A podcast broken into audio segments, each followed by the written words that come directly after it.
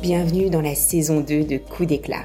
Je suis Claire Nouinaté, fondatrice d'Atelier Nubio, marque de beauté holistique née de ma conviction première, la beauté se nourrit de l'intérieur. Dans cette saison 2, mes invités vont partager avec précision le rituel qui leur fait le plus de bien en ce moment. J'espère qu'il vous inspirera et vous donnera envie de le pratiquer aussi aujourd'hui ou peut-être plus tard. La mission de Coup d'éclat, c'est de vous donner envie d'explorer votre propre chemin, d'être autonome, d'être l'aventurière bienveillante de votre beauté et vitalité à travers les saisons et les âges.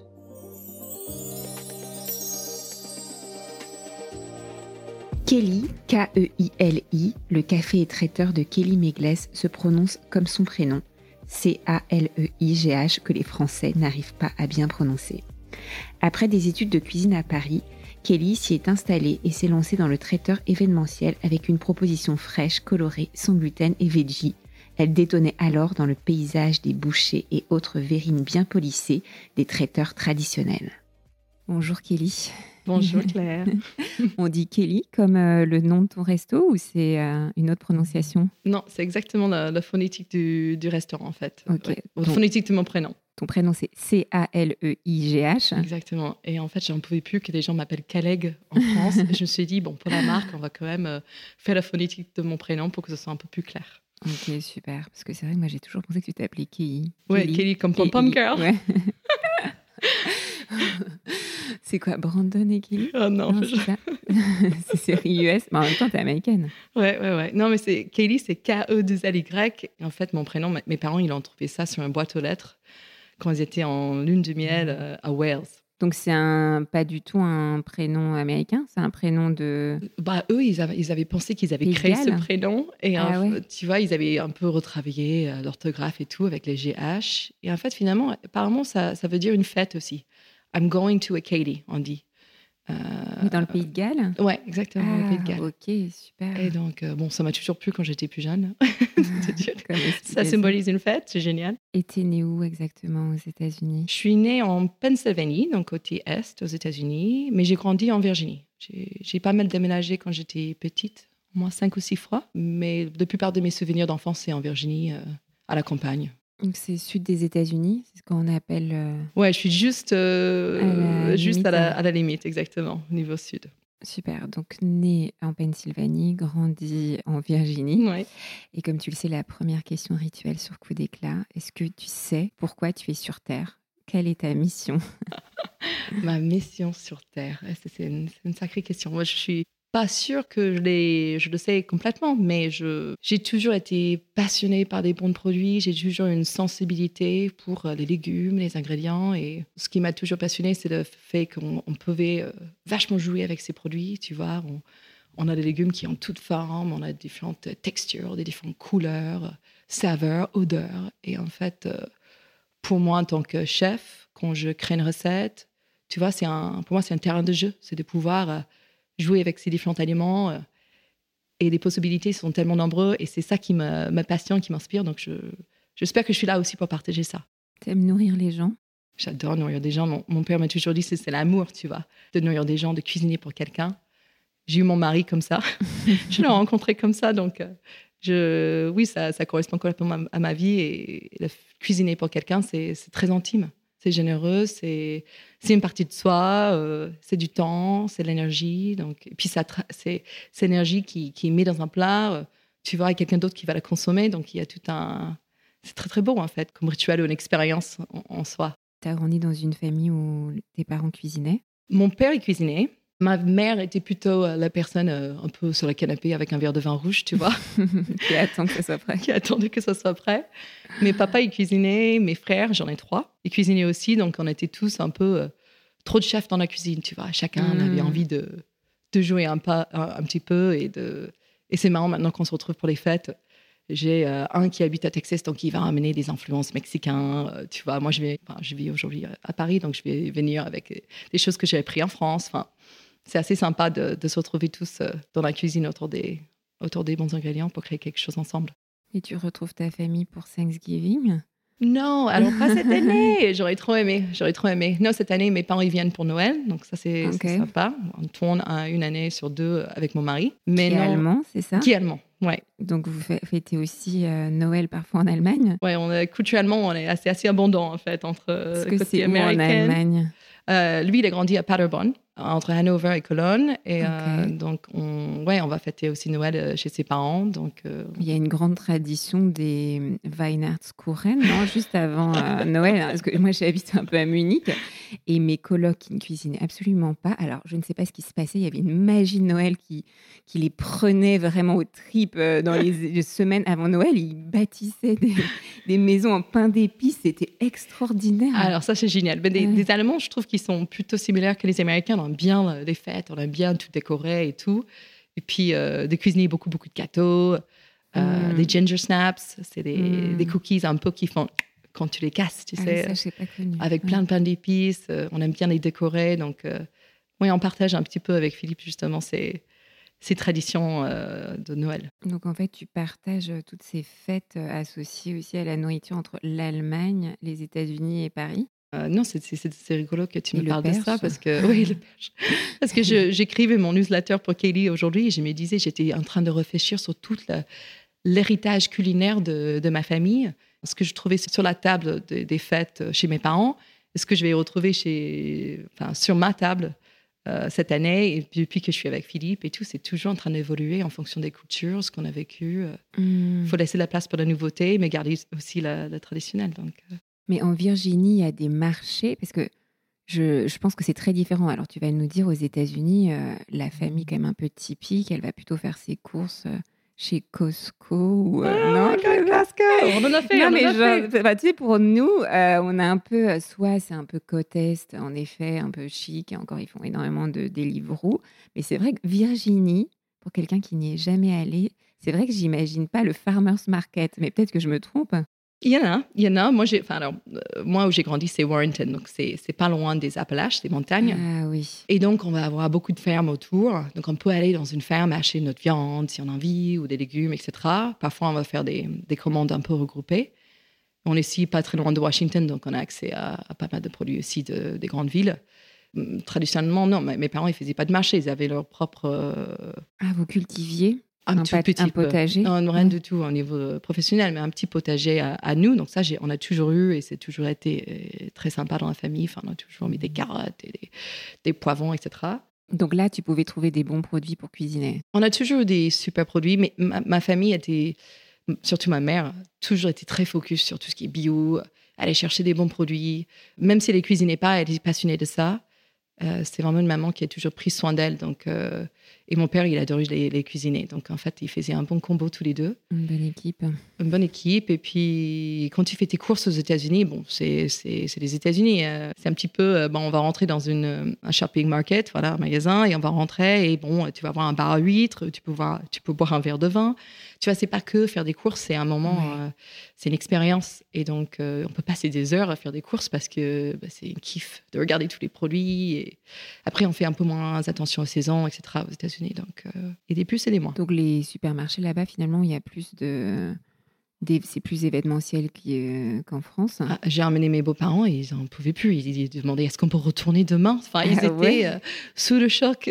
oui, mais ils sont allemands. Eux, ils sont allemands. parce que les supermarchés en Allemagne, c'est quand même pas hyper marrant. Ah non, mais et puis ce qui est drôle, c'est qu'ils avaient Delicatessen, mes beaux-parents. Donc, en fait, ils, étaient, euh, ils avaient d'énormes délicatessen ah, où ils faisaient leur propre café, ils étaient torréficateurs. Enfin, Ils ont fait plein de choses, donc ils sont très, aussi passionnés par la, bonne cuisine et donc ah euh, ça les a fait kiffer. De... Ok, côté allemand aussi, alors vous avez euh, une grande culture de la réception, de la cuisine. J'ai dû manifester ça d'une manière ou d'une autre, je ne sais pas, attirer des gens qui aiment bien la gourmandise et, et mettre la main à la pâte. Alors, comment tu as rencontré Philippe? Tu faisais une, un catering?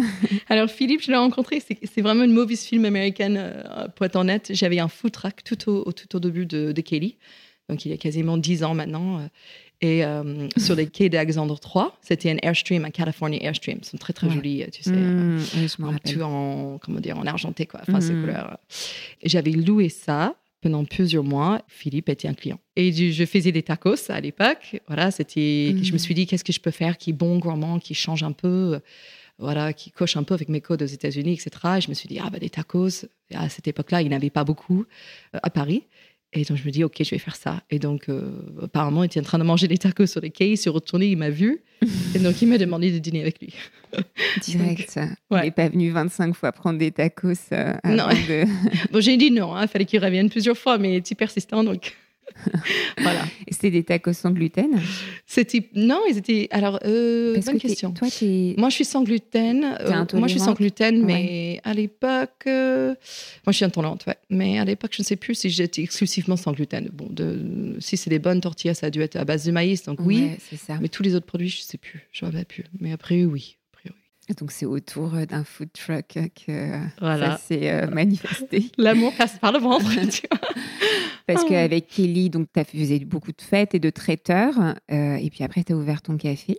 Oui, au début, c'était euh, principalement du traiteur. C'est moi et François, mon associé, on est deux. Et donc, euh, ouais, on avait cuisiné partout dans Paris. On rigolait en disant on était des escargots avec toute la boîte dans le camion derrière. Mais c'était une aventure et on était jeunes et ça démarrait. Et il y avait toute cette excitation autour de ce qu'on était en train de, de créer et mettre en place. Et puis, au bout de. Et pour plein de marques, euh, de grandes marques de luxe aussi, parce que nous, on s'était vu un événement chez Chanel. Oui, on avait fait. Oh, on, a, on a travaillé avec euh, des super marques, ouais, Chanel, Firmenich, Dior, euh, APC. Enfin, on a toutes les super marques, Rick Owens, qui existent en la mode. Et puis, on avait fait beaucoup de, sur-mesure, hein. des gardes parties de 350 personnes où on allait sur place et on, a fait, on s'occupait de tout, pas juste la cuisine, mais les buffets, la déco, le design. Donc, euh, c'était aussi euh, une façon de m'exprimer euh, créativement. Et puis, à un moment, quand j'ai voulu avoir une famille, j'ai eu mes deux filles, je me suis dit, OK, je pense que c'est le moment de se poser, peut-être faire évoluer cette offre de traiteur. Donc, le traiteur qui était beaucoup plus un peu sur place, où moi j'allais les soirs, etc. j'ai arrêté. Et puis maintenant, c'est traiteur pour plutôt les lunchbox ou les grandes salades à partager. Et donc ça, on continue à fournir euh, nos clients euh, de la mode, etc., pour des shoots ou des entreprises, n'importe. Mais euh, vraiment sur une offre qui est un peu plus structurée, livrée en vélo. Et donc c'est très très sympa cette offre. Je suis hyper fière. On appelle ça la Kelly Daily. C'est l'idée, c'est de hmm. manger du Kelly tous les jours. Tu n'as pas besoin de venir sur place au restaurant. Tu peux le commander. Et ça, tu peux commander à partir de combien de personnes? Le livraison est absorbé à partir de 10. Donc j'encourage quand même que ce soit voilà, à partir de 10 personnes. On a certaines marques euh, comme Balenciaga qui nous commandent euh, quasiment tous les jours et ça peut être des petites quantités comme des grandes. Donc, euh.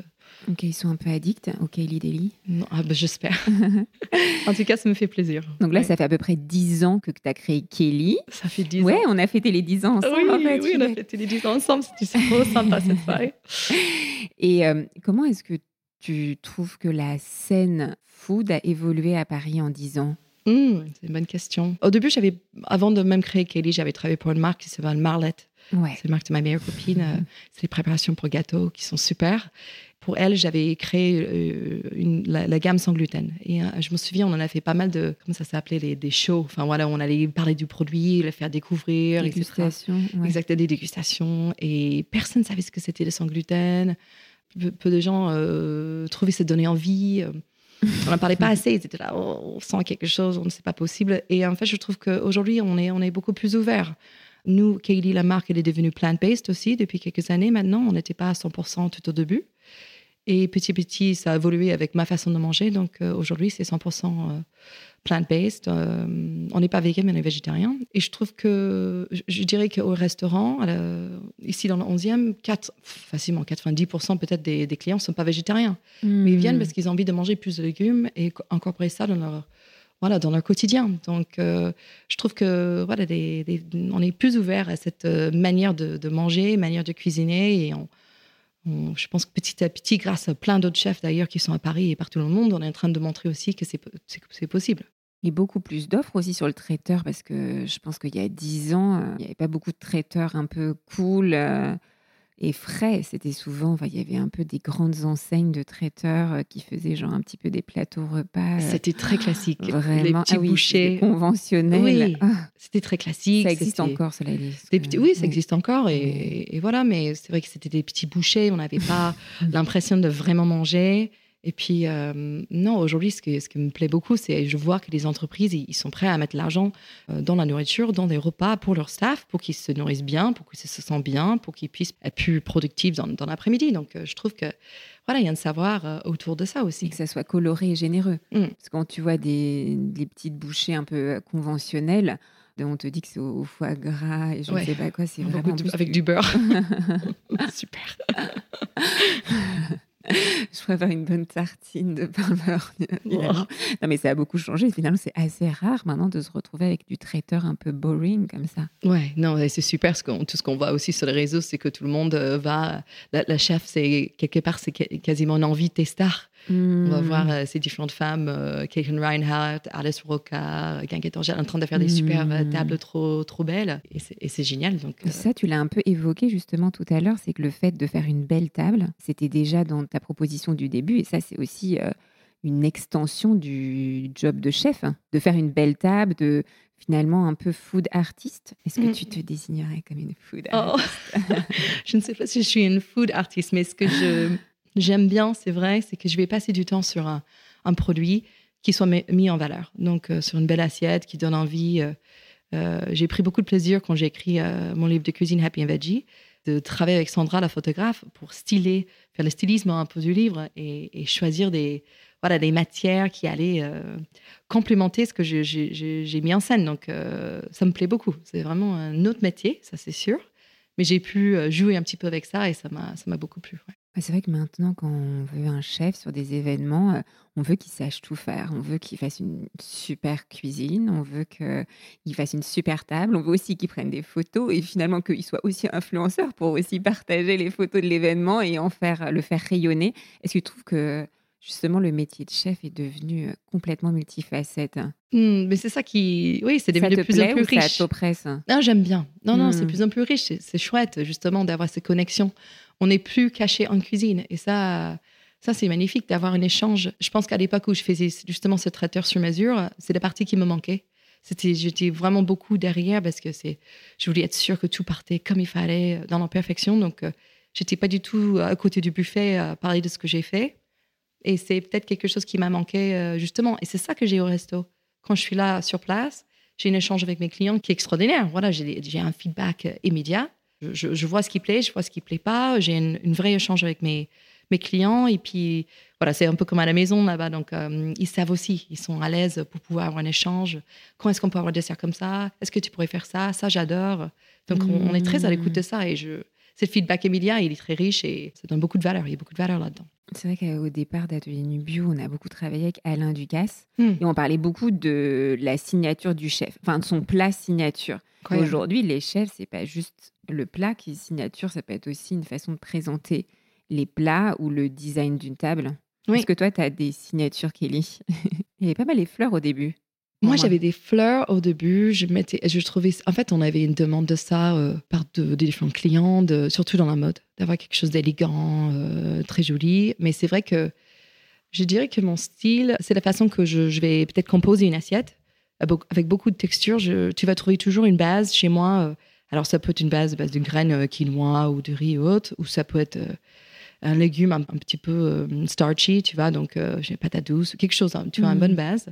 Et ensuite, je vais mettre des aliments crus, je vais mettre des aliments cuits, rôtis, je vais ajouter des herbes, euh, des petites noisettes. Enfin, je vais jouer beaucoup sur des textures, des couleurs, les légumes qui poussent vers le soleil, euh, les légumes qui poussent euh, vers la terre. Enfin, j'ai une vraie.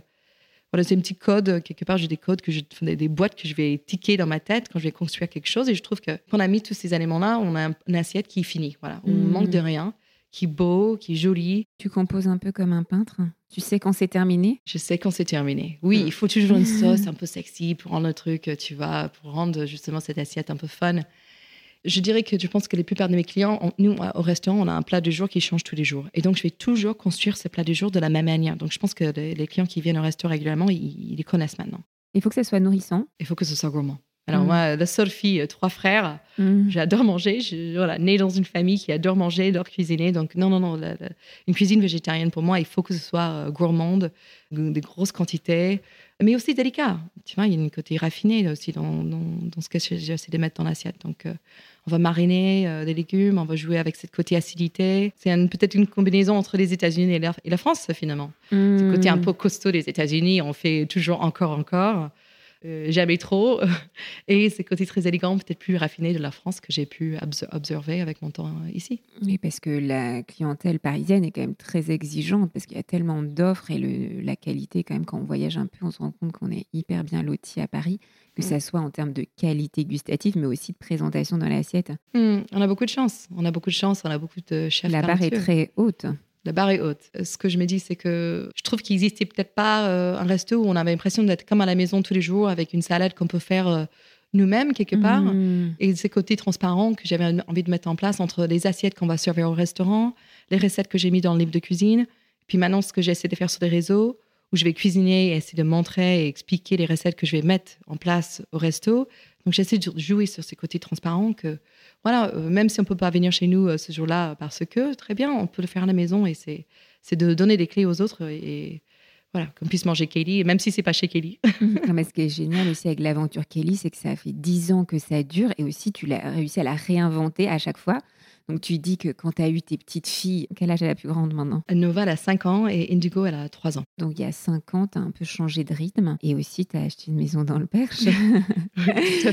un Allemand et une Américaine qui achètent une maison dans le Perche. Vous avez été bien accueillis Honnêtement, je pense que le fait qu'on soit étranger, ça, ça peut être aidé. Voilà, on débarque avec nos chapeaux de cowboy, euh, tu vois, au marché tous les samedis. On est, on est heureux là-bas. On est tellement. Euh, il n'y a pas d'autre mot. Euh, il y, a du calme. En fait, Paris, c'est très brillant. Je, je l'adore. Et en, en semaine, euh, j'aime bien le mouvement et tout, l'excitation, l'énergie, mais le, week-end, le, fait qu'on peut s'échapper euh, à la campagne, c'est précieux. Quelles sont tes bonnes adresses dans le Perche? Il y a pas mal de choses. Il y a des super, euh, il y a des marchés sympas, il y a des restos sympas aussi où vous restez un petit peu en. Alors, il y a, bon, il y a Oiseau Oiseau qui vient d'ouvrir, qui n'y a pas très longtemps, qui est juste extraordinaire. C'est un resto?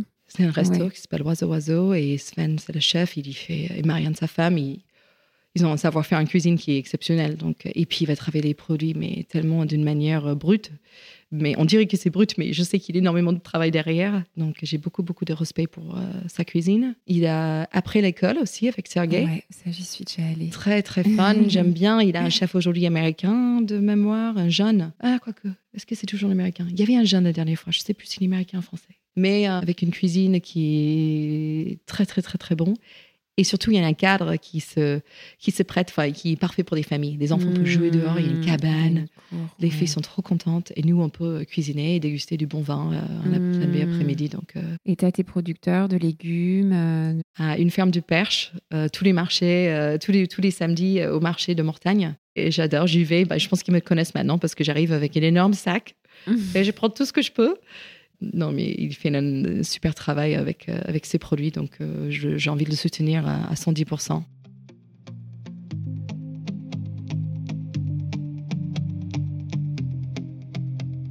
C'est la moitié de l'épisode. On prend le temps d'inspirer et d'expirer toutes les pensées et sensations qui ne nous servent pas ou plus. On s'allège de tout ce superflu avant d'accueillir la suite de l'épisode de Kelly. La peau de Kelly est fine et a tendance à se déshydrater. Elle est fan du complément naturel et sain, on veut l'éclat ultime. Ces gélules veggie, composées d'un triple actif collagène, élastine et acide hyaluronique issu de la membrane de l'œuf, de sode de melon bio du roussillon et de zinc, hydratent la peau en profondeur. Ces bienfaits sont visibles dès 15 jours, validés par études cliniques sur l'hydratation, l'élasticité de la peau et la réduction des taches. À suivre pendant 3 mois pour des bienfaits durables à commander sur atelierNubio.fr. C'est le cadre idéal pour toi pour cuisiner, c'est ta maison dans le Perche? Est-ce que là, tu mets ton chapeau de cow-boy et tu fais genre des barbecues? Désolée pour les clichés, mais c'est vrai que pour moi, il y a un côté vraiment genre, on achète, tu sais, le brocoli sur des branches, on va le mettre sur un brasero. Non, il y a un côté un petit peu. Euh, on a un brasero, oui, oui. Non, mais on a, on a des deux. une cuisine ouverte dans le perche, enfin, dehors? Cuisine ouverte, non, mais on a un smoker avec Phil, donc on va, ouais, ouais, on a un barbecue, on va faire des barbecues, inviter des amis. On a le brasero aussi, où euh, pareil, on va mettre une grille par-dessus et on va griller nos légumes en été et faire des feux avec des filles. Donc c'est hmm. non non, c'est vraiment un cadre. Il y a ce qui est chouette, c'est qu'il y a rien autour et c'est ça qui est bien parce que quand on s'ennuie, on est créatif. Donc, c'est, il Mm. faut, faut, faut laisser un espace à cette, euh, ce- ces moments de calme pour pouvoir euh, faire quelque chose de nouveau. Et Ça, c'est le bon équilibre pour toi euh, dans le 9e la, la semaine et dans le Perche le week-end. dans le 9e en semaine, euh, voilà, c'est assez, euh, voilà, c'est un quartier qui, qui vit beaucoup, que, je, que j'aime beaucoup. On est là depuis plus que 10 ans. Et puis, euh, on s'échappe tous les vendredis, comme je pense beaucoup de Parisiens, pour retrouver la maison et faire un bon feu en hiver. Donc, Hmm. Et tu vas aussi l'été? Oui, en fait, c'est, ce qui est super sympa avec cette maison, c'est que hum, on, on- elle, est, elle est pas très grande en bas, donc on va vivre entre deux pièces. Et c'est donc un côté hyper cosy entre vraiment la cuisine et, et le salon. Et donc, euh, en hiver, c'est chouette parce qu'on est dans ces deux pièces, on n'a pas besoin de chauffer l'intégralité de la maison. Et les chambres sont en bas. Et puis, en été, on peut tout ouvrir et on passe notre temps dehors. Et Qu'est-ce que tu fais quand ça va trop vite? C'est quoi tes rituels euh, que tu peux partager à, à celles et ceux qui nous écoutent pour ralentir, pour prendre soin de ta peau, Hum, pour te sentir mieux? Parce que c'est vrai qu'avec ce job de euh, café plus euh, le traiteur, même si tu dis que maintenant c'est que au déjeuner, mais ça reste quand même beaucoup de pression avec euh, la barre très haute et mener quand même de front depuis 10 ans cette activité, comment tu as fait pour ne pas te consumer? Je coupe. Alors, c'est sûr que je coupe. euh, bah, je, suis capable d'annuler des, soirées, des choses, n'importe ce qu'il faut si je suis fatiguée pour faire une bonne nuit de sommeil déjà. C'est rigolo parce que j'avais demandé à mon mari, il m'a demandé qu'est-ce que je voulais pour mon anniversaire qui est en juillet. Et je lui ai dit, bah, j'aimerais bien, idéalement, avoir une journée off, enfin une nuit off à l'hôtel. Ça m'est égal, ça peut être à Paris, ça peut être à côté de la maison. J'aimerais juste avoir une journée à moi en silence avec un bon livre pour, euh, comme je disais tout à l'heure, prendre l'espace, euh, laisser la place pour euh, voilà, de réfléchir. Parce que sinon, je, le, le temps pour réfléchir où il n'y a pas des enfants qui crient ou quelque chose qui se passe, bah, il n'a il pas tant que ça. Mmh. Et en fait, il a fait fort. Il m'a offert un- un- une retraite dans le Perche. Alors, j'étais pas seule, j'étais avec huit femmes. Mais j'ai eu ce week-end euh, vraiment exceptionnel. J'avais jamais fait de retraite, en fait. Euh, tout le monde me dit il faut que j'organise des retraites pour, pour la cuisine, mais c'est vrai que j'avais jamais vécu ça personnellement. Et donc, j'ai pu aller. euh, voilà, c'était à la Holy Farmhouse, qui est un lieu juste de dingue. Et euh, je me suis trouvée avec huit femmes que je ne connaissais pas, à faire des rituels, à se poser autour des feux, à se poser des questions que j'aurais peut-être pas eu le courage de me poser, à écrire, à méditer, à faire du yoga, des, des, des bains de forêt, donc aller euh, balader en forêt, C'était deux en jours. silence, deux jours. Et je suis revenue de ce retraite dimanche plus ressourcée que je n'ai jamais eu. Enfin, ça m'a donné une Mm. patate pour la suite à ça. Enfin, C'était un peu une retraite de femmes, genre cercle de femmes. C'était une un cercle, oui, c'était exactement un retraite de femmes, cercle de femmes, autour aussi des cycles d'une femme, Mm. donc, euh, mais aussi de, se connaître mieux. C'est les deux femmes qui ont mené ça, elles étaient extraordinaires. Il y avait un côté un peu féminin sacré. Ouais, c'était féminin. Non, mais c'était feminine. ça, mais j'avais jamais fait, tu vois, et tu reviens, mais avec une force. Et puis surtout, regarde, je porte toujours le bracelet. On avait mis un petit, euh, voilà, un petit, comme tu un ficelet qu'on a mis autour de, comment ça s'appelle en français, my wrist? Mm, ton poignet. Mon premier, merci. Et pour nous lier, tu vois, parce que c'était tellement un moment fort. Et, et je me suis dit, mais c'est dix fois plus fort, en fait, de s'entourer avec des bonnes personnes plutôt que d'aller euh, faire une journée toute seule. Enfin, les deux peuvent jouer, mais j'ai appris beaucoup de choses pendant ce week-end. Et donc, Mm. euh, ça s'appelait le Retreat Vivaldi, Holy Farmhouse. Et c'est vraiment, je recommande fortement parce que ça m'a ressourcée. Et c'est. Si, si ça m'arrive à nouveau d'être un peu en burn-out, parce que ça m'est déjà un peu arrivé, même si c'est Mm. c'est une phrase qui est un petit peu beaucoup Bah, avec utilisée. les mais enfants, c'est vrai qu'on peut aussi avoir un peu, tu vois, le sommeil peut être très perturbé. Ah, Et après, au niveau hormonal, ça peut être aussi un peu un cercle vicieux avec le sommeil. Ça, c'est sûr. Euh, on dort beaucoup moins bien que- qu'avant. Et puis, euh, ouais, on pleure beaucoup. Moi, je pleure beaucoup quand je suis fatiguée. Je sais, je suis quelqu'un de très émotionnel. Donc, euh, tu m'enlèves quelques heures de sommeil, euh, franchement. Euh, Mais comme quoi, tu vois, il faut, faut, se, faut se permettre d'avoir du temps pour soi. Au quotidien, justement, quand tu n'as pas la chance euh, d'avoir Philippe qui a booké une retraite de féminin sacré pour toi, comment est-ce que tu Philippe. fais Alors, dans mon quotidien, par contre, j'ai une chose que je fais pas depuis très longtemps. J'ai accepté de faire un yoga challenge. Donc, Ouais. c'est du yoga de 30 jours. hein. Hmm. Tu vois, c'est un petit, un petit but que j'avais envie de me, me- me lancer. Je suis au 26e jour de ça aujourd'hui. Voilà, c'est c'est 20 entre 20 et 40 minutes de yoga tous les jours. À n'importe quel moment que je veux parce que c'est, euh, je le fais online, c'est gratuit. Donc souvent, je le fais à 22h le soir, hein, tu- pour te dire le Ah, temps mais que. moi aussi, je fais le pilote à cette heure-là. C'est le seul moment que 21h30. j'ai. Ouais, c'est le seul moment que j'ai pour moi. Les filles sont couchées, on a déjà mangé, machin. Bon, faire du yoga après le dîner, c'est pas top, mais on fait ce, avec ce qu'on peut. Et le, depuis que je fais ça, bah, c'est un rendez-vous avec moi-même tous les jours. Voilà. Et ça demande pas grand-chose au final. Je trouve que je dors tellement mieux depuis que je Mm. m'offre cet euh, moment. I look forward to it. Voilà, j'ai j'ai hâte de le faire euh, aujourd'hui. Tu vois, je l'ai pas encore fait euh, ce Et tu matin, je suis une prof en particulier? J'ai- J'aime beaucoup. Alors, euh, pas tout le monde aime cette dame. Yoga with Adrian. Elle est euh, au Texas, aux États-Unis. Moi, je l'aime bien. Elle parle beaucoup. Donc, il y a plein de yogis qui m'ont dit qu'elle parle trop, etc. Bon, pour quelqu'un que moi, moi, je me considère pas du tout un yogi.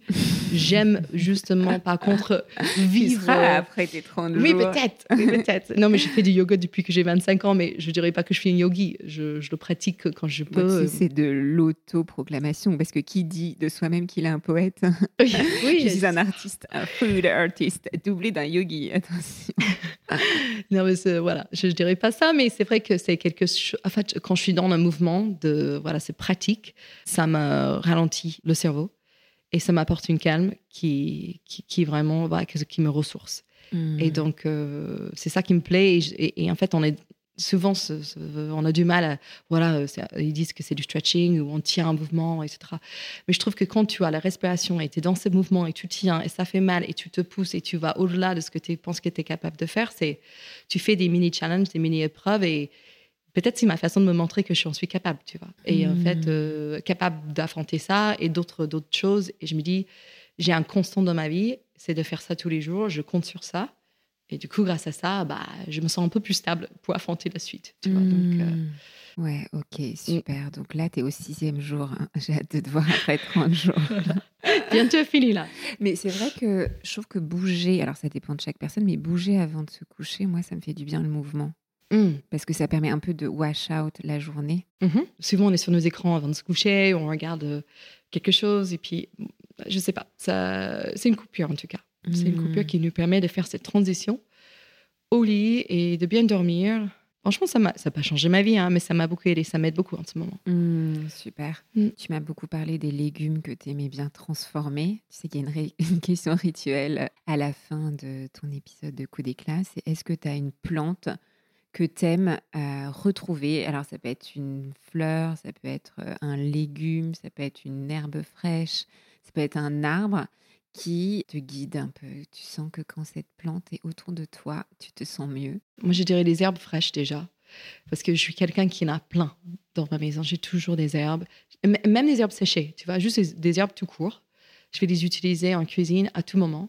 Soit au début, euh, je les fais poêler avec un peu d'huile d'olive et du coup, je vais les, les ajouter à, un- plat, soit euh, voilà, fraîches, coupées, pour terminer quelque chose et apporter euh, voilà, un peu de fraîcheur, un peu de couleur. euh, euh, je trouve qu'une assiette sans herbe, bon, c'est un, un petit peu triste. Et qu'est-ce que tu utilises comme herbe là? Tu as du laurier, tu as du thym, tu Coriandre, c'est sûr. Cilantro, mais ça, c'est peut-être, euh, je sais pas, j'ai toujours. c'est- pas tout le monde aime le, le coriandre, c'est un goût. euh, Mais je crois qu'il y a la moitié de l'humanité pour qui c'est un Ouais. peu de savon. Je sais, Et je n'avais fais pas. pas, parler, partie de ces gens. C'est génétique. je- quand j'étais, alors bizarrement, quand j'étais plus jeune, je le détestais. Et, je- Ah et ça a ouais. changé plus tard. Et maintenant, je ne peux pas m'en passer. Donc coriandre, j'en mets euh, Coriandre Beaucoup. fraîche. fraîche. L'aneth aussi. Mhm. Mm, c'est tellement bon alors là, avec du citron. Enfin, tout de suite les pairings, des combos euh, Et t'en cultives un peu des herbes fraîches? Euh, dans le perche. Dans le perche, Et un petit peu. quoi? Du persil plat? J'avais alors euh, la menthe, euh, j'avais oui persil, basilic. Bon là c'est aujourd'hui j'en ai pas parce que ça c'était Et dehors. tu la mais- sèches? Tu sèches la un peu saison. tes plantes? Un tout pour petit les peu. avoir à Paris J'en ai séché un petit peu, ouais. J'ai des jolis bouquets à, Paris que j'ai j'ai j'ai- j'ai séché, mais bon je prends pas. Je, je fais pas ça par ce. Enfin c'est pas non plus une, une passion, tu vois. Mais euh, non c'est plus. En fait je suis un peu le genre de personne. Je plante quelque chose, ça pousse, je le coupe tout de suite, j'utilise. Tu vois, je, je suis tellement contente de l'avoir que je vais tout de suite. Tu fais pas genre sécher tes figues et tu sais les fruits séchés, ça peut être aussi extraordinaire si tu fais toute seule. J'ai un déshydrateur que j'ai à la maison, que j'ai pas mal utilisé pour euh, euh, des citrons ou des oranges, des écorces et tout ça. Donc, euh, j'ai beaucoup, enfin, même des pommes, tu sais, les chips de pommes pour mes filles. Mais Je sais pas, j'ai un levain, tu as des choses un peu vivantes chez toi, genre euh, Alors, vu que je suis intolérante au gluten, j'avoue que je ne. pas du tout de levain. Je joue beaucoup moins avec euh, voilà, tout ce Je pense que qui tu veux est. faire des levains sans gluten. Ouais, peut-être, mais il faut que je. C'est plus dur. Ouais, non, non, non, je suis plus. C'est vrai que je vois toujours des, des gens qui fassent des super focaccia ou des pains levés ou des choses comme ça et je, ça sent trop bon. Mais c'est vrai que ça me torture de le, Ouais. de faire alors que je peux pas la manger. Donc. Et tout ce qui est légumes lacto-fermentés, les pickles. euh, C'est vrai que j'associe aussi pas mal ça à la cuisine américaine. Euh, Une chose que je fais souvent, euh, c'est je, je pique des œufs. Après, c'est c'est très, c'est pas forcément du lactofermentation, c'est les œufs qui sont qui sont cuits et puis on peut, euh, on va les éplucher, on va les faire un œuf dur entre guillemets. Mhm. Et ensuite, on va les éplucher, on va mettre dans, un, dans du vinaigre avec un petit peu de sucre, du sel. Et puis après, on peut ajouter des aliments euh, euh, colorés qui vont faire en sorte que l'œuf Ah, va prendre la couleur de l'aliment. Donc, euh, Et comment Tu peux nous donner la recette? Donc, tu fais cuire des œufs durs et ensuite tu les mets dans euh, de l'eau, non, du sel. non, moi je mets dans du Vinaigre vinaigre, balsamique blanc. J'aime bien parce qu'il est un petit peu Donc, sucré. pur vinaigre. Mhm, pur. Balsamique blanc. ah, tu peux faire un vinaigre de cidre aussi. C'est juste un côté un peu plus acide. Il faut regarder sur les Mhm. quantités de, de sucre. Donc, tu recouvres tes œufs durs avec ce, li- ce vinaigre balsamique. Tout à fait. Tu peux faire une douzaine d'œufs. On va ensuite euh, mettre le, vinaigre balsamique par-dessus. Par-dessus ça, euh, on va mettre, on peut mettre quelques cuillères de curcuma, par exemple, pour avoir des, des œufs jaunes. ça, c'est trop beau. Les gens, ils adorent. Ils disent, ah, c'est trop beau et tout. C'est vrai que ça donne envie. Et ensuite, un petit peu, euh, alors en sucre en quantité, tu peux faire deux, deux poignées. Deux poignées de sucre. Voilà, je fais un peu au feeling. Une grosse pincée de sel. Si tu veux la couleur tout de suite, tu peux même faire chauffer ce mélange euh, dans une casserole. Et tout de suite, les œufs ils vont prendre cette couleur. Donc, on a vinaigre se chauffe et tout. Mélange. C'est comme ça, ça fait absorber aussi le sucre. Et après, tu mets dans un bocal et tu laisses. Et tu laisses euh, une ou deux jours. À température ambiante Euh, non, tu peux mettre au frais. Ok. Tu mets au frais. Qu'autrement, il doit un peu, euh, tes œufs doivent un petit peu vieillir. Oui, oui, non. Moi, je, moi, je les garde frais. Et puis après, comme ça, tu as des œufs et ils peuvent se garder 10 jours après. Et donc, ça donne un goût un petit peu euh, acide. Ouais, un petit peu acide, une couleur un peu jolie. Et en fait, ça va, ça va les durcir aussi, tu vois. Ils vont Mm. petit à petit, euh, ouais, ils sont en force un peu. Et tu verras, tu as une belle couleur à l'extérieur. Puis la couleur va modifier, il va, ça va évoluer pendant le temps. Mais du coup, comme ça, tu laisses au frigo et tu as toujours un petit œuf euh, vinaigré ajouté Ah, à une tu peux les salade. laisser aussi longtemps que tu veux. En- ouais, tu en- peux laisser une dizaine de jours, je dirais. Et si tu fais avec de la betterave, ils deviennent bleus, non? Euh, moi- normalement, alors, euh, moi, c'est violet. Non, même rose. Même rose, rose. Ah oui. Ça peut devenir rose. Ça dépend du temps que tu les laisses mariner. Mais des petites astuces comme ça, des choses qui ne prennent pas beaucoup de temps, que tu peux mettre dans ton frigo, qui se gardent, c'est aussi des, des petits euh, shortcuts pour faire un, un plat rapidement. Tu vois, euh, Mm. les vinaigrettes qui sont déjà faites, par exemple. On n'est pas obligé de faire notre vinaigrette à chaque euh, repas, même si c'est sympa. Tu vois, on peut, on peut anticiper ça et les mettre de côté, ça se garde. Donc moi, j'ai déjà mes vinaigrettes dans le frigo, comme ça, le soir. Tu vois, je le prends tout de suite. Une question parce que tu es américaine. Tu sais, moi j'ai une sorte d'obsession pour euh, Thanksgiving. Est-ce que tu pourrais nous partager quelle est ton- ta recette de Thanksgiving? Oh, wow. Celle que tu fais. Est-ce que tu non toi tu fais pas une tu est-ce que tu fais une turkey Tu fais une dinde quand même Alors, dans ma famille, euh, je suis la seule euh, qui mange pas de viande. Donc, euh, il y a complètement une, il y a une dinde quand même pour Thanksgiving, ça c'est sûr. Et vous vous bagarrez pas autour de la farce? De comment est-ce qu'on la Alors, on farce fait des compétitions de farce. Ah oui, ok. C'est ça. Ça, c'est un peu. En fait, il y a, il y plusieurs compétitions. Des compétitions de farce et compétitions aussi de, de dinde. Mon oncle, il va arriver avec une dinde, Mhm. avec son propre dinde. Mon père, il va faire son dinde à lui. Euh, Donc c'est plutôt les hommes qui font leur compétition de Ils sont farce. plus à fond sur, ouais, sur le dinde, euh, comment ça va se terminer.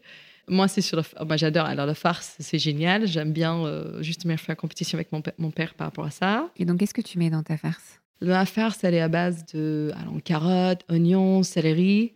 Je vais mettre des petites euh, séchées, tu vois, comme Ouais, des cranberries séchées, un ouais, petit peu. ouais. euh, un petit peu, je, je joue souvent sur le sucré salé, donc j'aime bien les noix de pécan aussi. Je vais prendre un pain de maïs, comme un cornbread, que je vais Ouais. couper aussi, avec de la sauge. Et tout ça, je vais mettre dans une poêle avec, euh, bon, c'est pas light, hein, ça va être un petit peu de beurre. Ensuite, on peut mettre un petit peu de bouillon de légumes dedans. Et moi, j'avais mis, la dernière fois, j'avais mis un peu de courge aussi. Comme ça, il y avait un côté un peu festif. Et à la fin, je le sers. euh, donc, je fais tout ça, je le rôtis au, au four, couvert. Et après, à la fin, on peut le servir avec un peu de feta. Donc, je, je pimpe Toi, un peu. tu quoi. fais une farce qui n'a pas besoin de dinde, en fait. Oui, c'est ça. suffit complètement à elle-même. Oui, parce que vu que j'en mange pas, il faut que voilà, ça, ça a besoin de me suffire. Donc, euh, ouais, non, il n'y a pas de dinde avec ma farce. Et euh, donc, souvent, ouais, voilà. Donc, c'est toi qui peux faire le truc le plus original, au final. C'est vrai que Thanksgiving, euh, ça, on a gardé des traditions de ma famille parce que je trouve ça essentiel et très important. Et puis, euh, c'est quoi Thanksgiving sans une dinde sur la table? Je sais pas, tu vois. Je sais pas si. euh, Mais tout en incorporant euh, ma façon de cuisiner. Donc, mes parents, ils étaient toujours très ouverts à ça. Donc, c'est sympa. Ça a dû beaucoup changer ta façon de cuisiner, d'habiter à Paris, non? Ouais, je pas toute expérience en fait. Je- Mm. Tu vois, euh, l'école de cuisine que j'ai fait, euh, c'était une révélation pour moi. C'est parce que c'est vraiment là où j'ai appris euh, à cuisiner euh, avec mon père. Bon, je, je connaissais quelques bases, mais c'est vraiment là que j'ai appris des choses et puis et j'ai je sais pas, j'ai découvert beaucoup de choses. Et puis quand tu voyages en France ou dans n'importe quel pays, bah, tu goûtes, tu dégustes, Mm. des gens t'accueillent. Quand je suis invitée pour un dîner à Paris, je fais découvrir quelque chose que j'ai envie de recréer dans un- au restaurant après. Donc euh, c'est une constante évolution. Donc, on peut te retrouver euh, chez Kelly, c'est ça, à Oui. côté du cirque d'hiver. Exactement. Pas loin de chez toi. C'est quoi, lundi, samedi C'est Quels sont les horaires déjà? On est ouvert en ce moment de lundi au vendredi Vendredi. avec une envie, forte envie d'ouvrir les week-ends en espérant en 2024. Donc ça, c'est chouette. On est en train de mettre ça en place. Et on, euh, on est donc 8h30, 17h. On n'est pas ouvert le soir pour le moment non plus. Mais on peut y aller au tea time. Tea time, déjeuner, petit déj aussi, on est là. Euh, Génial. ouais, à tout Bon, moment. bah, merci beaucoup, Kelly. Merci à toi, Claire. à bientôt. À très bientôt.